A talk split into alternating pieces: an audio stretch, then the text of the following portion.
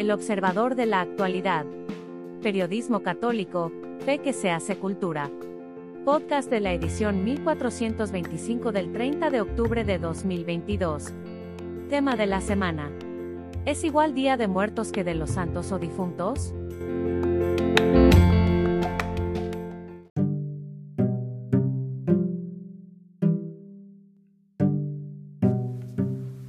Leer nuestra vida por el de la voz Jaime Septién. Una novedosa catequesis ha emprendido el Papa Francisco, con enorme tino jesuítico, aunque no se trata de revivir los ejercicios espirituales de San Ignacio de Loyola, pero sí de seguir sus enseñanzas, el pontífice argentino está tocando una ausencia medular de nuestro tiempo, el discernimiento. A partir de este número en las páginas y en este podcast del Observador, vamos a estar difundiendo las catequesis íntegras. Pueden servir a padres de familia, jóvenes, sacerdotes, religiosos y religiosas, a todo aquel que quiera saber cómo discernir. De la mano del vicario de Cristo sabremos qué significa y cuáles son los elementos del discernimiento, la familiaridad con el Señor, conocerse a sí mismo, el papel del deseo, el libro de la propia vida, etc. Además, ¿de qué forma podemos ir construyendo un camino de salvación? A partir de saber tomar decisiones que nos acerquen con ventura a la otra orilla. No, no es fácil. Tendemos a echar culpas cuando nuestras decisiones resultan erróneas y a erigirnos como los únicos artífices cuando resultan exitosas. En general, eh, preferimos no tener que decidir, que otros decidan por mí para poder criticarlos y para lavarme las manos como Pilatos. Pero como dice el Papa en su habitual estilo coloquial, no hemos recibido la vida empaquetada. Estamos obligados a decidir. Y la oración nos capacita para leer el libro de nuestra propia vida. Corroborar que con sus altas y sus bajas, sus caídas y sus levantadas, es un bello libro es un libro que se puede compartir si lo leemos bien porque tiene sentido.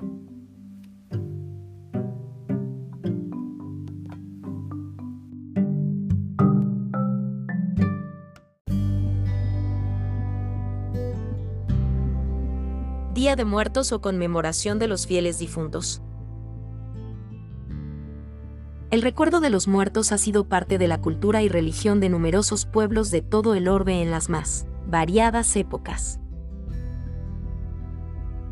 Los antiguos romanos, por ejemplo, acostumbraban a enterrar a su gente a lo largo de los caminos para que los caminantes, al ver las lápidas, los tuvieran en su pensamiento. Dicho recuerdo, como en la película Coco, les permitía a los difuntos continuar existiendo, pues de otro modo terminaban por desaparecer. Tal creencia contradice la divina revelación, puesto que el alma, independientemente de su destino final, infierno o cielo, generalmente pasando antes de este último por el purgatorio, es inmortal, Mateo 10, 28, y no afecta si los muertos son olvidados. Aún así, estas ideas han llegado hasta la sociedad contemporánea. Por ejemplo, en el México católico no es nada raro escuchar hasta en algunas homilías de las misas de funeral. Nuestro hermano fulano no ha muerto porque su recuerdo permanece vivo en nuestros corazones. Y hay otro cliché aún más extendido, ya está descansando. Obviamente hay gente buena y responsable que, por haber vivido y muerto en franca adhesión a Jesucristo, es muy difícil que se haya condenado, aunque estas cosas solo Dios las sabe pero incluso una de estas almas buenas puede necesitar algún tipo de purificación, purgatorio, antes de ingresar al cielo, conforme a la enseñanza divina, Apocalipsis 21, 27.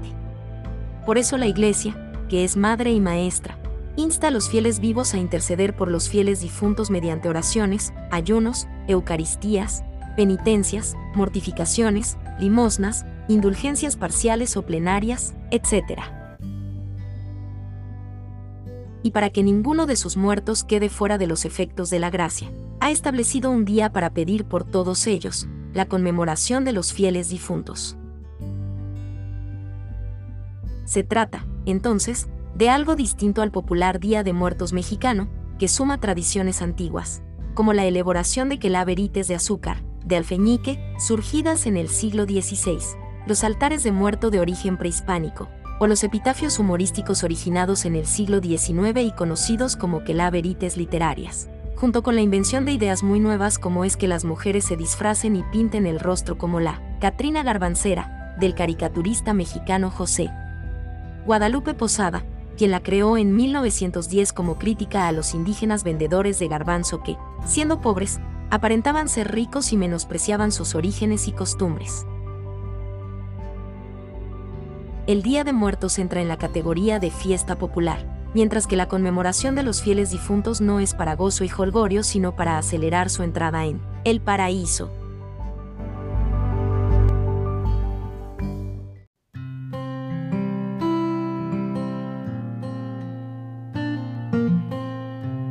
Muy buen día, los saludo con el gusto de siempre y aquí les dejo mi comentario. Imaginemos que vamos por la calle y nos damos cuenta de que sucede un accidente pocos metros delante de nosotros. Es la hora pico del tránsito y hay mucha gente, sobre todo los que se han arremolinado alrededor de las personas que están sobre el pavimento, heridas y sin que nadie haga nada para ayudarlas.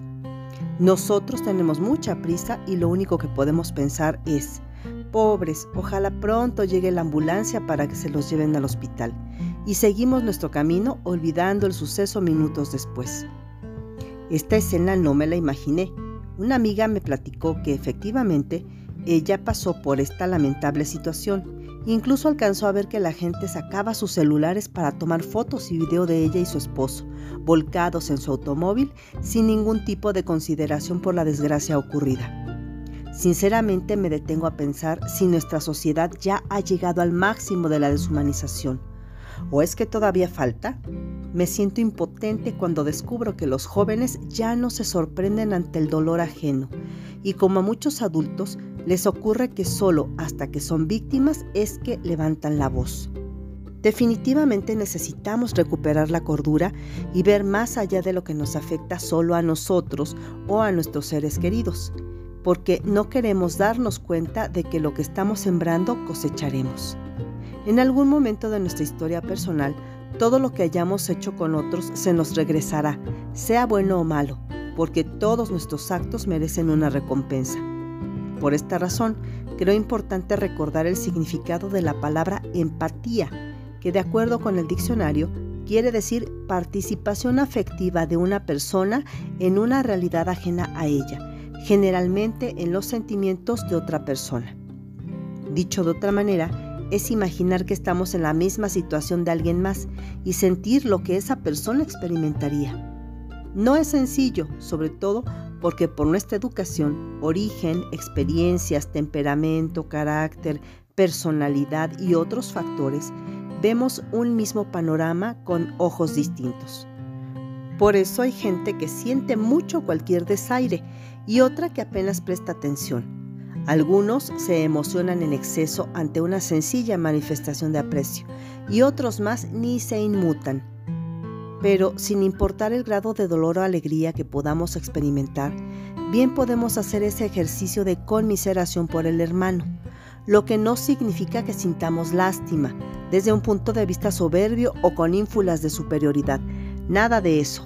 Conmiserar quiere decir ver con misericordia la pena ajena. Y no solo lo comento por lo que vemos en la calle o pasa cerca de nuestra casa, también por lo que se publica en las redes sociales. Debido a la facilidad y al acceso casi ilimitado que tenemos para comunicarnos a través de las populares plataformas, sucede que abunda la comunicación imprudente en todos los sentidos, desde los medios importantes que lo único que quieren es llegar a un mayor número de público, hasta particulares que replican información sin ninguna reflexión o filtro personal para exhibir a gente reconocida y criticarlos, atribuyéndose un derecho que nadie les ha concedido y que, aunque no nos demos cuenta, va dejando una huella de dolor e incomprensión entre toda la gente que se entera del caso. Por eso reitero, hay que ver con empatía a los demás, pues no sabemos qué está pasando realmente por sus cabezas o si lo que manifiesta su comportamiento es a causa de algún sufrimiento y requieren de nuestro apoyo y comprensión. No olvidemos que nuestras obras no solo deben evitar hacer el mal, sino sobre todo realizarse para hacer el bien a los demás, De esta manera nos estaremos asegurando de recibir lo que merezcan nuestros actos. Ánimo, hagamos con nuestras actitudes un mundo mejor. Que tengan una excelente semana.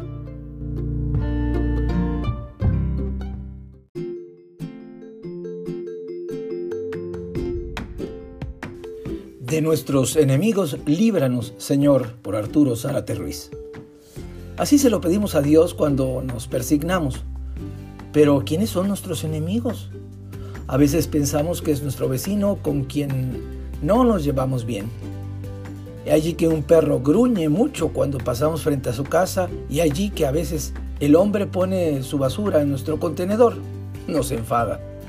Pensamos tal vez en nuestros parientes políticos no hablemos de nuestra suegra o de nuestro suegro, quienes nos echan una mirada glacial cuando no tomamos un tequilita y se desbordan en gestos de compasión con nuestra esposa o con nuestro esposo por no aportar nosotros el suficiente ingreso para que los acompañe ella cada tercer día de compras al Palacio de Hierro.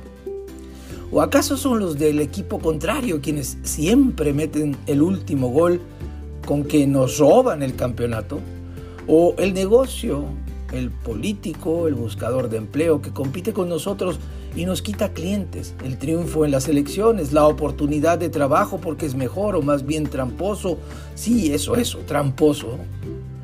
Y muchas veces no nos cabe ninguna duda de gobernantes, empresarios y líderes corruptos de carteristas, ladrones, asaltantes, secuestradores, mafiosos que aterrizaron en el país y que lo aterrorizan, de pervertidos que persiguen a niños, de depravados que ensucian sus conciencias, de mujeriegos que abandonan a muchachas preñadas, de abortistas que se proclaman benefactores de la humanidad, de tiranos insaciables de poder y de riquezas, que inician guerras, destruyen pueblos, esclavizan naciones, borran su patrimonio cultural, cometen genocidio. No falta que identifiquemos como enemigos a quienes persiguen a la iglesia, ya con doctrinas falsas, ya con cárcel a sus pastores y sus fieles, ya callando su mensaje de salvación, ya fomentando divisiones e inquinas entre nosotros, ya prohibiendo el culto y martirizando a los confesores, ya sembrando simplemente la duda entre los sencillos, ya haciendo desmayar a los flacos con malos ejemplos. Ni falta tampoco que consideremos como máximos enemigos a la miseria, la enfermedad, el hambre y la muerte. Quizá lo sean, pero no tanto, pues San Pablo exclamó tras el triunfo de Cristo, ¿dónde está, oh muerte, tu victoria? ¿Dónde está, oh muerte, tu aguijón? Sin perder de vista el triunfo de Cristo para no desesperar, hay que recordar de cualquier manera estos verdaderos enemigos, el diablo, la carne y el mundo.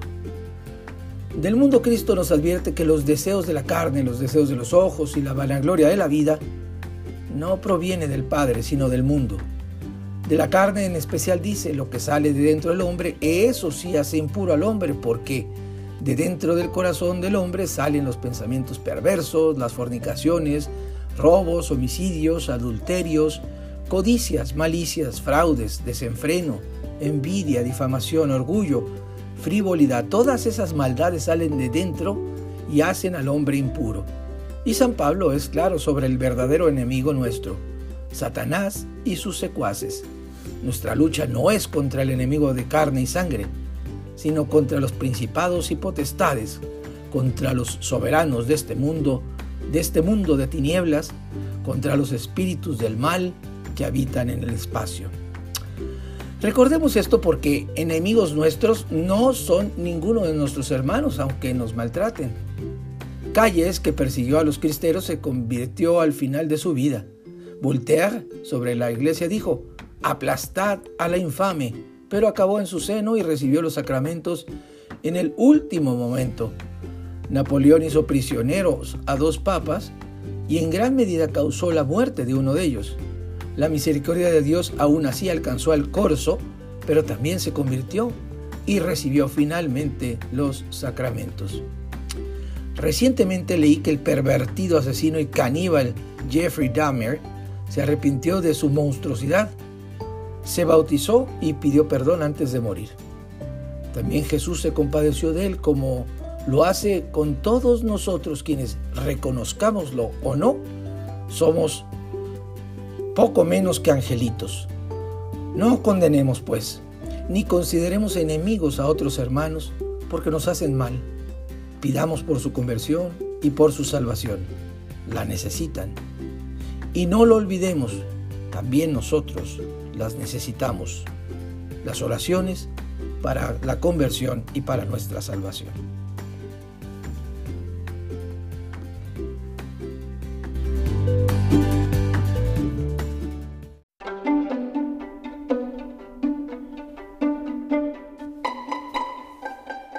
Astronomía y Astrología en Mesoamérica por el padre Tomás de Híjar Ornelas, dentro de la serie El Indo-Cristianismo de ayer y hoy.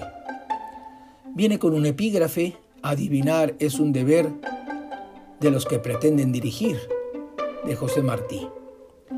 Entre la ciencia que trata de los astros, de su movimiento y de las leyes que lo rigen, astronomía, y el estudio de la posición y del movimiento de los astros como medio para predecir hechos futuros y conocer el carácter de las personas, astrología, existe todavía una mezcla de ambas, que es la astrología judiciaria o estudio de la posición y del movimiento de los astros, gracias a la cual la primera nace de la segunda.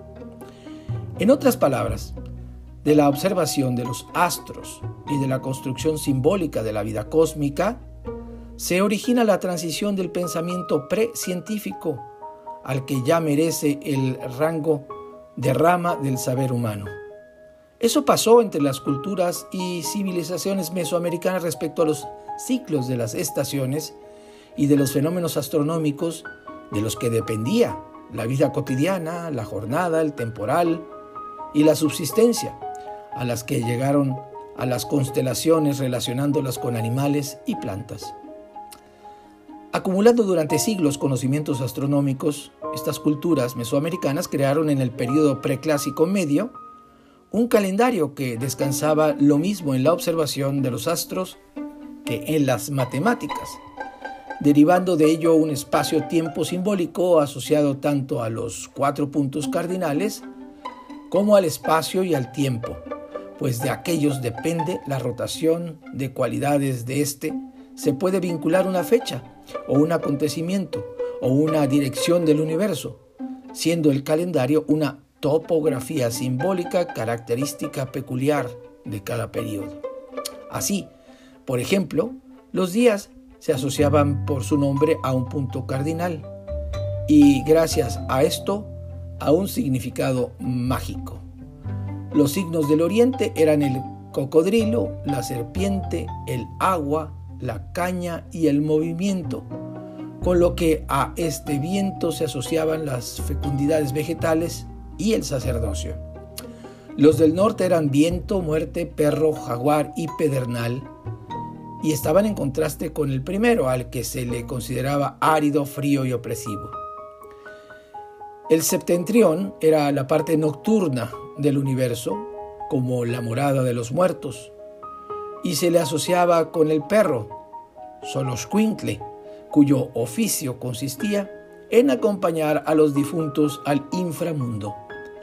Signos del oeste serían la caza, el venado, el mono, el águila y la lluvia, por lo que se les asociará a la vegetación o ecosistema de la tierra alta templada, a la lluvia delgada y al cambio de las estaciones. Finalmente, los signos del sur serán el conejo, la lagartija, la hierba seca, el sopilote y la flor, relacionados con el sol luminoso y caliente del mediodía y con la lluvia repleta de bebida alcoholizada, de donde su símbolo principal, el conejo, pasa a ser socio de los agricultores y por supuesto del pulque. Así armaron las culturas mesoamericanas su riquísima, variada y no caprichosa geografía simbólica, útil en primer lugar para el emplazamiento de sus centros ceremoniales y el rango que a ellos se dio respecto a las comarcas y zonas ocupadas por estos pueblos, y a sus ritos y ceremonias habituales y constantes, es decir, periódicas.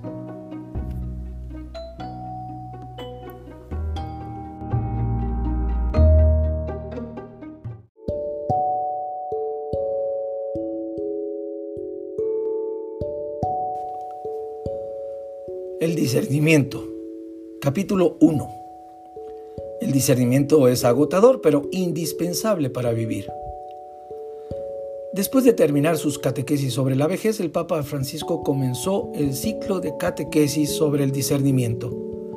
Conocimiento, experiencia, afecto, voluntad son algunos de los ingredientes que caracterizan esta piedra angular de la espiritualidad ignaciana que requiere una relación filial con Dios. En esta primera entrega, Francisco resalta que el discernimiento es un acto importante que concierne a todos, porque las elecciones son una parte esencial de la vida. Uno elige la comida, la ropa, un curso de estudio, un trabajo, una relación. En todos ellos se realiza un proyecto de vida y también se concreta nuestra relación con Dios condiciones para una buena elección. Francisco presenta el discernimiento como un ejercicio de inteligencia y también de habilidad y de voluntad para aprovechar el momento favorable. Son condiciones para hacer una buena elección. Es necesario inteligencia, habilidad y también voluntad para hacer una buena elección. Además dice que si queremos que el discernimiento sea operativo, debe tener un costo y pone como ejemplo el oficio del pescador que tiene en cuenta la fatiga, las largas noches en el mar y el descarte de una parte de las capturas, aceptando una pérdida de ganancias por el bien de los destinatarios. Situaciones inesperadas e imprevistas en las que es imprescindible reconocer la importancia y la urgencia de una decisión que hay que tomar. Cada uno debe tomar sus decisiones, no hay nadie que la tome por nosotros. Discernir genera alegría. El discernimiento, según el Evangelio, involucra otro aspecto importante, los afectos. El que ha encontrado el tesoro no siente ninguna dificultad en venderlo todo, tan grande es su alegría, recuerda el Papa jesuita. El término de la alegría, de la alegría continua, aparece en muy pocos eh, otros pasajes del Evangelio, todos ellos referidos al encuentro con Dios. Es la alegría de los magos cuando tras un largo y penoso viaje vuelven a ver la estrella. Es la alegría de las mujeres que regresan del sepulcro, del sepulcro vacío, tras escuchar el anuncio de la resurrección por parte del ángel. Es la alegría de los que han encontrado al Señor. Tomar una bella decisión, una decisión correcta, dice el Papa, siempre te lleva a esa alegría final Quizás en el camino tengas que sufrir un poco de incertidumbre, pensar, buscar, pero al final la decisión correcta te beneficia con la alegría. Un encuentro con lo eterno. El Papa argentino recuerda que en una decisión buena, correcta, se encuentra la voluntad de Dios con nuestra voluntad. Se encuentra el camino presente con el eterno Tomar una decisión correcta después de un camino de discernimiento es hacer este encuentro el tiempo con el Eterno. Y vuelve a remarcar que el conocimiento, la experiencia, el afecto, la voluntad son algunos elementos indispensables del discernimiento. El discernimiento, como lo ha mencionado, implica un esfuerzo. Según la Biblia, no encontraremos ante nosotros ya empaquetada la vida que hemos de vivir. No, tenemos que decidirlo todo el tiempo según las realidades que se presenten. Dios nos invita a evaluar y elegir. Nos ha creado libres y quiere que ejerzamos nuestra libertad. Por lo tanto, discernir es arduo, agotador, pero indispensable. El hombre, a diferencia de los animales, prosigue Francisco, puede equivocarse, eh, puede no querer elegir correctamente. La Biblia lo demuestra desde sus primeras páginas. Dios da al hombre una instrucción precisa. Si quieres vivir, si quieres disfrutar de la vida, recuerda que eres una criatura, que no eres el criterio del bien y del mal, y que las elecciones que hagas tendrán una consecuencia para ti y para los demás y para el mundo. Puedes hacer de la tierra un magnífico jardín o puedes convertirla en un desierto de muerte. El discernimiento, sentencia el Papa, es agotador pero indispensable para vivir. Requiere que me conozca a mí mismo, que sepa lo que es bueno para mí aquí y ahora. Sobre todo, requiere una relación filial con Dios. Y Dios también quiere que seamos hijos y no esclavos, hijos libres. Y el amor solo puede vivirse en libertad. Para aprender a vivir hay que aprender a amar y para ello es necesario discernir.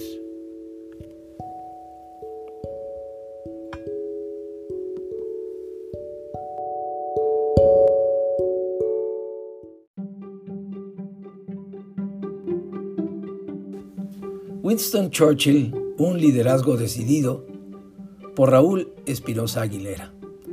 En estos tiempos de dramática ausencia de líderes, en que, por ejemplo, observamos a un presidente de los Estados Unidos, Joseph Biden, tibio y dubitativo frente al conflicto de Rusia y Ucrania, a un México cara a las elecciones presidenciales del 2004 sin líderes fuertes de la oposición que hagan frente a los precandidatos del partido Morena, etc., tenemos que reflexionar y debido a ello me ha parecido conveniente repasar las características de uno de los líderes más influyentes de la historia contemporánea. Me refiero al célebre primer ministro inglés Winston Churchill que vivió de 1874 a 1965, quien tuvo la valentía y firme determinación de enfrentarse a Adolf Hitler cuando la Gran Bretaña se encontraba sin el apoyo de las fuerzas aliadas. En aquella época las tropas nazis habían invadido gran parte de Europa. Desde Polonia, aquel trágico primero de septiembre de 1939, que provocó el estallido de la Segunda Guerra Mundial en que murieron millones de personas. Pero Hitler tenía ambiciones eh, y afanes expansionistas y a continuación ordenó la llamada Guerra Relámpago, la Blitzkrieg, en la que Alemania tomó por sorpresa al viejo continente. Sin embargo, no pudo derrotar a Gran Bretaña que ya estaba protegida por el Canal de la Mancha y por la Marina Real Británica. Fue entonces cuando Adolf Hitler decidió lanzar un demoledor ataque aéreo sobre Londres. Winston Churchill ya estaba esperando esta reacción y preparó muy bien a la Real Fuerza Aérea, a la RAF. Se libró un tremendo combate por aire en la llamada la Batalla de Inglaterra. Es interesante observar que este primer ministro inglés, después de cada bombardeo alemán, salía a las calles a brindar apoyo moral a su pueblo. En cierta ocasión bajó al metro londinense de forma inesperada. Se subió a uno de los vagones para hacer una encuesta de primera mano. A los obreros, empleados, amas de casa y demás personas que viajaban en este medio de transporte, les fue preguntando uno a uno, ¿cómo debe actuar Gran Bretaña frente al asedio aéreo alemán? rendirse o resistir. Cada uno de los pasajeros fue respondiendo sin titubeos. Resistir, dar la batalla, no acobardarse ante Hitler, dar la vida en defensa de la patria. Una niña de unos 12 años que miraba la escena con atención le respondió con determinación, vencer o morir, Mr. Churchill. Acto seguido, el primer ministro agradeció a los pasajeros sus valiosas aportaciones y se despidió amablemente en la siguiente estación del metro, Churchill se bajó y se dirigió al Parlamento que ya lo esperaba y les comentó sobre esta valiosa encuesta. Es atrayente el modo como Churchill infundió en los políticos, los militares y en la ciudadanía ese espíritu de resistencia y valentía ante el injusto agresor. Les transmitió su firme determinación y fe en la victoria final cuando muchos políticos preferían un tímido acuerdo de paz con Hitler. Eran momentos particularmente duros porque Franklin Delano Roosevelt, presidente de los Estados Unidos, no se decidía a unirse a Winston Churchill porque parecía que el pueblo de Norteamérica no deseaba entrar en otra guerra mundial. Pero la mañana del 7 de diciembre de 1941, Japón decidió bombardear Pearl Harbor, base naval estadounidense en Hawái. Fue un ataque sorpresa en que las fuerzas japonesas destruyeron barcos, aviones, portaaviones, aeropuertos, con un saldo de más de 3.500 norteamericanos muertos y heridos. En ese lamentable día, a, Franklin Delano Roosevelt no le quedó más remedio que declarar la guerra al eje Tokio-Roma-Berlín. A partir de ese día, el presidente de los Estados Unidos brindó todo su apoyo militar a Inglaterra. Había concluido la terrible etapa de una Gran Bretaña que luchaba sola contra el gigante alemán. Luego se unió Rusia como aliada y otros países más. De este modo los aliados se unieron en forma compacta y eficaz hasta derrotar a Hitler y a sus tropas, logrando su rendición incondicional el 7 de mayo de 1945. Una semana antes, el 1 de mayo, Hitler, ofuscado por sus estrepitosas derrotas, tanto en el frente oriental como en el occidental, tomó la desesperada decisión de suicidarse. El pueblo inglés aclamó la victoria de la Segunda Guerra Mundial junto a su líder Winston Churchill. En el Whitehall de Londres, el 8 de mayo de 1945, recordaba como el día de la victoria de Europa. Los aliados habían vencido y a la vez había surgido la leyenda de este héroe de las libertades en los países del mundo occidental, Winston Churchill.